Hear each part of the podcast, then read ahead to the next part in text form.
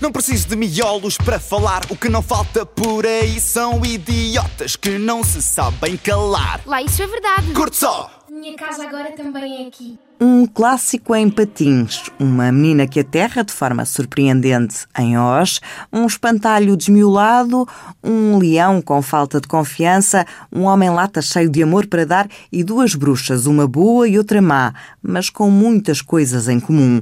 O Feiticeiro de Oz ocupa desde o final de novembro o piso zero do Mar Shopping em Matosinhos e Bruno Galvão, o diretor do projeto, assegura que este é um espetáculo especial que, além de tudo, tem uma mensagem para abrir o espaço espaço à reflexão. O Feiticeiro de Oz no Gelo eh, é uma peça de teatro musical que tem a particularidade de ser no gelo e junta todos os ingredientes do, do teatro musical, isto é, a música, a dança, o teatro, um cenário enorme, figurinos, desenho de luz eh, e depois também uma componente que nós, nós acrescentamos de tecnologia com interação com um ecrã, efeitos especiais e até ilusionismo.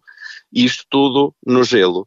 E depois pegamos na, na história original do Feiticeiro de Oz e demos-lhe um twist e atualizamos esta história e trouxemos aqui também uma mensagem que consideramos importante e juntamos a esta história uh, o tema da saúde mental e do amor próprio para podermos também refletir com os espetáculos. O Feiticeiro de Oz no Gelo conta com a cantora e atriz Rita Red Shoes e o ator Miguel Cristovinho e muitos outros convidados especiais que para este espetáculo precisaram de aprender a arte de patinar. Não sabiam todos patinar no gelo e é muito divertido muitas quedas no início, mas com muito trabalho, muito ensaio e também com acompanhamento por parte de um professor de, de patinagem no gelo, conseguimos ter aqui também um, um espetáculo com uma magia da patinagem no gelo, sendo que paralelamente temos alguns patinadores profissionais, dois deles com títulos internacionais. O Feiticeiro de Oz no Gelo foi produzido pela AM Live e vai estar no Mar Shopping Matosinhos até 8 de janeiro.